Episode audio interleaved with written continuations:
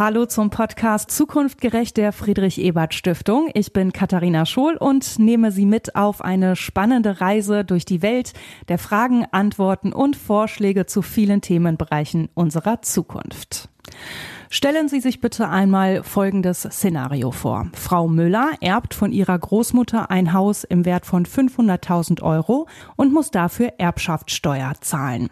Herr Meier erbt eine Beteiligung an einem Unternehmen, sagen wir im Wert von 28 Millionen Euro und muss darauf keine Steuern zahlen. Herr Meier wird gegenüber Frau Müller also massiv begünstigt. Etwas, das viele als ungerecht empfinden. Ich finde schon, dass alle Erbschaftssteuer zahlen sollten, vor allem die, die fett irgendwie was erben. Natürlich hängen da Arbeitsplätze dran, alle diese Sachen, aber ich denke, so wie es gehandhabt wird, ist es nicht gerecht sollte natürlich anders geregelt werden. Sollte so sein, dass es wenigstens 50-50 ist oder dass der größte Teil der Bevölkerung, der eher in Armut lebt oder in der Mittelschicht, natürlich genauso die gleichen Anteile bekommt wie jemand, der milliardenschwer oder millionenschwer ist. Was hier als konstruierter Fall dargestellt wird, ist Realität bei uns in Deutschland. Wer mehr bekommt, muss weniger abgeben. So funktioniert, vereinfacht gesagt, die Erbschaftssteuer. Wir haben eine sehr große Vermögensungleichheit in Deutschland und einen sehr hohen Investitionsbedarf. Und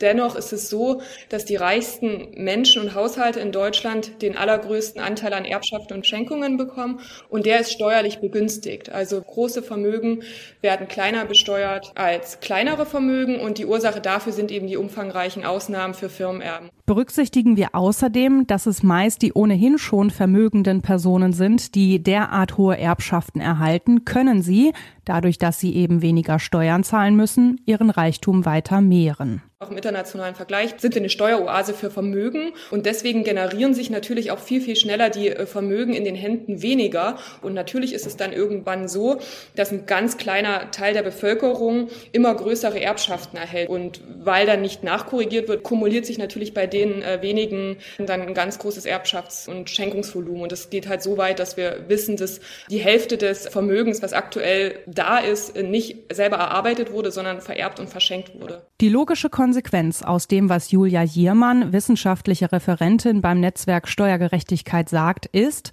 die Kluft zwischen der Mittelschicht und den Superreichen wächst, begünstigt durch den deutschen Staat und dessen Steuerrecht. Von denen, die bis 500.000 Euro pro Erben oberhalb der ohnehin schon hohen Freibeträge bei Kindern von 400.000 Euro liegen, also wir gehen hier schon an eine Million, die können dann allerdings nur zu sieben Prozent damit rechnen, dass ihnen die Erbschaftssteuer aus irgendeinem Grund erlassen wird. Wenn die aber mehr als 20 Millionen pro Kind erben, dann können sie zu 88 Prozent davon ausgehen, dass ihnen die Erbschaftssteuer erlassen wird. Und da zeigt sich ja, dass das schief ist äh, und dass das gerade in einer solchen Zeit, in der wir jetzt sind, in der eine Gesellschaft immer noch weiter auseinanderdriftet, äh, alles andere ist als ein Punkt, äh, den man so stehen lassen kann. 88 Prozent zahlen. Norbert Walter Borjans, ehemaliger NRW-Finanzminister und SPD-Vorsitzender, hat es erklärt. Im Schnitt also keine Erbschaftssteuer. In konkreten Zahlen ausgedrückt bedeutet das, zwischen 2015 und Mitte dieses Jahres hat der Staat auf rund 52 Milliarden Euro Steuereinnahmen verzichtet, zugunsten von Firmenerbinnen und Erben. So geht es aus dem Subventionsbericht der Bundesregierung hervor. Der Subventionsbericht der Bundesregierung nennt äh, die Ausnahmen bei der Erbschaftssteuer als größte Steuersubvention und die landen anteilsmäßig bei den reichsten Haushalten und das widerspricht sehr stark dem Leistungsfähigkeitsprinzip, dass die reichsten Haushalte die stärkste Subventionen erhalten. 2022, so schätzt der genannte Subventionsbericht, werden sich die Steuermindereinnahmen durch die Vorteile, die die Firmenerbinnen und Erben genießen, auf 5,1 Milliarden Euro belaufen. Das entspricht knapp 14 Millionen Euro pro Tag, einer halben Million Euro pro Stunde und rund 10.000 Euro pro Minute. Geld, das eigentlich dringend gebraucht wird, wenn es nach den Menschen geht, mit denen wir auf der Straße gesprochen haben. Zum Beispiel in Bildung, dass die Schulen, die Unis besser ähm, finanziert werden. Zum Beispiel in der Pflege, in der Pflegeberuf. Das gibt eine große Mangel und vielleicht eine große Unterstützung noch für diese Leute, was mehr haben, wird unser Leben erleichtern. Naja, ich meine, der ganze Sozialbereich ist bedürftig. Ne? Am Bildungssystem ist auch sehr pflegebedürftig, würde ich sagen. Also so viel Geld kann man kaum drucken. Ne? Eine Reform der Erbschaftssteuer wäre, wenn man so möchte, also auch eine Reform für mehr Gerechtigkeit. In vielerlei Hinsicht. Deshalb fordern viele bereits seit langem, dass die aktuellen Regelungen bezüglich der Erbschaftssteuer überarbeitet werden müssen. Der Gesetzgeber hingegen sträubt sich mit der Begründung, die Steuervergünstigungen würden es Firmenerbinnen und Erben erleichtern, den jeweiligen Betrieb fortzuführen und damit letztlich Arbeitsplätze zu erhalten. Allerdings einen Beleg dafür, dass eine Erbschaftssteuer Arbeitsplätze gefährdet, gibt es nicht. Und auch die deutsche Rechtsprechung ist sich, was die Erbschaftssteuer angeht, offenbar einig. Die umfangreichen Privilegien wurden vor 10 bis 15 Jahren erst eingeführt und die hat das äh, Bundesverfassungsgericht auch dreimal für verfassungswidrig erklärt. Aber der Gesetzgeber hat jeweils nur geringfügig nachgebessert und sogar immer noch neue Privilegien wieder ins Gesetz eingeführt. Und wir sehen auf jeden Fall jetzt immer noch, dass wir ein Erbschaftssteuer- und Schenkungssteuergesetz haben, was nicht den Vorgaben des Bundesverfassungsgerichts entspricht. Als Reaktion auf das Urteil des Bundesverfassungsgerichts hat der Gesetzgeber zwar eine Grenze festgelegt, bis zu der Firmenerbinnen und Erben von der Erbschaftssteuer befreit werden dürfen, gleichzeitig aber auch einen neuen Befreiungstatbestand, also neue Privilegien eingeführt, wenn diese Grenze überschritten wird.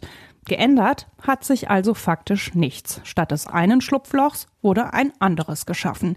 Etwas, das Millionenerbin Stefanie Bremer, die sich bei der Initiative Tex Minau dafür einsetzt, dass hohe Vermögen mehr besteuert werden müssen, ratlos zurücklässt. Das kann doch nicht sein. Ich meine, wenn wir unsere eigenen Gerichtsentscheide nicht mehr berücksichtigen, dann haben wir eine bedrohliche Schieflage. Und da, das verstehe ich nicht, warum das so konsequent ignoriert wird. Und da wünsche ich mir mehr Entrüstung und ich wünsche mir, dass die Menschen entsprechend wählen und die Parteien entsprechend beurteilen. Vor allem vor dem Hintergrund der Corona-Krise, des Klimawandels und den Herausforderungen des Ukraine-Krieges scheint eine Reform umso dringlicher. In solch schweren Zeiten darf es nicht sein, so Walter Borjans, dass es noch Gewinner gibt, die nichts zur Bewältigung dieser Krisen beitragen. Die SPD hat ja in ihrem Bundestagswahlprogramm im Übrigen von allen Parteien, die angetreten sind, die klarsten Aussagen gemacht, dass dieser Kompromiss von 2016 kein guter war. Er bevorzugt die ganz reichen Erben noch mehr, als das vorher schon der Fall war. Und dass wir deswegen auch aus Gerechtigkeitsgründen dafür sorgen müssen, dass nicht die, die Hunderte von Millionen Erben am Ende sicher sein können, dass die sich überhaupt nicht beteiligen müssen, während, wie wir das immer gesagt haben, die armen Reichen, also die, die über den hohen Freibeträgen, die es ja gibt, liegen, diejenigen sind, die am wenigsten irgendwelche Sonderregelungen geltend machen können. Fassen wir die Fakten an dieser Stelle einmal zusammen. Die aktuelle Erbschaftssteuer begünstigt durch umfangreiche Privilegien die ohnehin schon vermögende Bevölkerung. Daraus resultiert nicht nur, dass die Gesellschaft immer weiter auseinanderdriftet, sie führt auch zu einem finanziellen Ungleichgewicht, das sich letztlich auf alle Bereiche des öffentlichen Lebens negativ auswirkt. Bleibt die Frage, wie kann der Wandel zu einer gerechteren Erbschaftssteuer gelingen? Man kann schon sagen, es gibt aus verschiedenen Ecken Vereinfachungsvorschläge, die kann man zusammenfassen, indem man sagt, möglichst Freibeträge, bei denen klar ist, dass der ganz, ganz große Teil der Bevölkerung mit einer Erbschaftssteuer im Fall einer Erbschaft nichts zu tun hat. Das würde nach meiner Auffassung auch bedeuten, dass man sie, nachdem sie zum letzten Mal 2009 festgelegt worden sind, auch ein Stück anheben sollte. Aber dann auch zu sagen, wer da drüber liegt, der kriegt keine Privilegien mehr. Und schon gar nicht, wenn es ganz große Vermögen sind, sondern wenn es um Betriebe geht, die wir alle erhalten wollen, dann ist das nicht eine Sache, sich vollkommen aus der Verantwortung schleichen zu können, sondern dann wird eben über eine Zeit hinweg diese Erbschaftssteuer abgeführt. Und das wäre ein gerechtes Ergebnis. Einen ähnlichen Vorschlag hat auch Julia Jiermann. Wir sehen die Möglichkeit, dass es natürlich eine faire und verfassungskonforme Erbschafts- und Schenkungssteuer gibt. Und die sieht dann so aus, dass größere Erbschaften auch höher besteuert werden als kleine. Und das geht, wenn wir diese Steuervergünstigungen für Unternehmenserben beseitigen und stattdessen sagen, alle können angemessenen Beitrag leisten. Auch jemand, der ein Unternehmen erbt, was noch Gewinne abwirft, kann daraus, aus diesen Gewinnen, kann er die Steuerschuld zurückzahlen oder bei Bedarf das auch über wirklich viele Jahre strecken. Also es sollte nicht die Gefahr geben und die wird es auch nicht geben, für Arbeitsplätze oder die Liquidität des Unternehmens zu gefährden. An Ideen mangelt es offensichtlich nicht. Doch wie heißt es so schön? Gut Ding will Weile haben. Bedeutet, eine Reform der Erbschaftssteuer, so dringend sie auch gebraucht werden mag, ist nicht von heute auf morgen umsetzbar. Wir werden einen sehr langen Atem brauchen müssen, um diese Narrative, die da bestehen, die seit Jahrzehnten gepflegt werden, um die aufzubrechen. Das Narrativ, dass nur wenn wir diese Vermögenskonzentration haben, dass dann die Wirtschaft weiterhin funktioniert, dass vermögende Menschen ja Arbeitsplätze bereitstellen, und wenn wir mehr besteuern würden, würde die Wirtschaft zusammenbrechen. Und diese Narrative müssen wir brechen. Wir müssen dort mehr Aufklärung beisteuern. Wir müssen die Menschen ins Gespräch bringen. Wir brauchen auch PolitikerInnen, die das wissen und die das klar aussprechen und die dann auch den Mut haben, sich dazu zu bekennen, zu sagen, ja, wir möchten eine gerechtere Steuergesetzgebung. Und die auch ganz klar sagen, wir machen das für die Mehrheit und nicht für die Minderheit. Und das müssen sie leben ein frommer Wunsch, doch genau da liegt das Problem. Denn noch immer sind es viel zu wenige PolitikerInnen, die sich für eine Reform der Erbschaftssteuer stark machen. Aus einem simplen Grund, wie Walter Borjans erklärt. Das kann man am besten vielleicht beschreiben mit äh, einem Untersuchungsergebnis des Osnabrücker Politikwissenschaftlers Armin Schäfer, der mal in unserem wirtschaftspolitischen Beirat beim Parteivorstand der SPD vorgetragen hat und gesagt hat, die Mehrheitsverhältnisse und die Einwirkungsmöglichkeiten auf Politik, die sind immer so, dass man für die kleinen und mittleren Einkommen nur etwas durchgesetzt bekommt, wenn man dafür sorgt, dass mindestens die Großen mindestens genauso viel bekommen. So, und wenn man so eine Situation hat, dass Einflussmöglichkeit, dass Partizipation in der Politik eindeutig ungleich verteilt ist, mit viel mehr Einwirkungsmöglichkeiten, viel stärkeren Lobbys der wirklich Vermögenden, dann muss man sich nicht mehr wundern, dass in einem solchen Thema, in dem sich ja auch viele Parlamentarierinnen und Parlamentarier gar nicht so sattelfest fühlen, dass die Einflussnahme, die Möglichkeit der Einflussnahme viel größer ist. Und das Ergebnis sehen wir unter anderem bei den Ausnahmeregelungen für die Erbschaftssteuer, aber bei vielen anderen steuerpolitischen Ausnahmeregelungen ebenso. Daneben sieht Stefanie Bremer in der Erbschaftssteuer auch eine Gefahr für die Demokratie an sich. Eine Demokratie funktioniert ja unter der Annahme, dass jeder die gleiche Stimme hat. Jeder hat eine Stimme und kann mitbestimmen, wie alles funktioniert. In der Realität ist es aber so, dass diejenigen, die sehr viel Geld haben, einfach deutlich mehr Macht haben. Sie haben mehr Einfluss, sie können sich lauter Gehör verschaffen. Und Menschen ohne Vermögen sehen einfach, dass die Regierung oder die Politik nicht unbedingt zu ihren Gunsten läuft. Und wenn sie das weiterhin sehen, warum sollen sie dann in diese Demokratie noch vertrauen? Es ist also in unserer aller Sinne, wenn wir daran arbeiten, dass die Demokratie wirklich für alle funktioniert und nicht nur für die, die sich Einfluss kaufen können. Eine Vermögensungleichheit ist gefährlich, sagt Bremer, für unsere Demokratie, aber auch für die Fähigkeit, globale Krisen zu bewältigen. Doch vielleicht sind es genau diese globalen Krisen, die am Ende dazu beitragen, dass sich etwas ändert.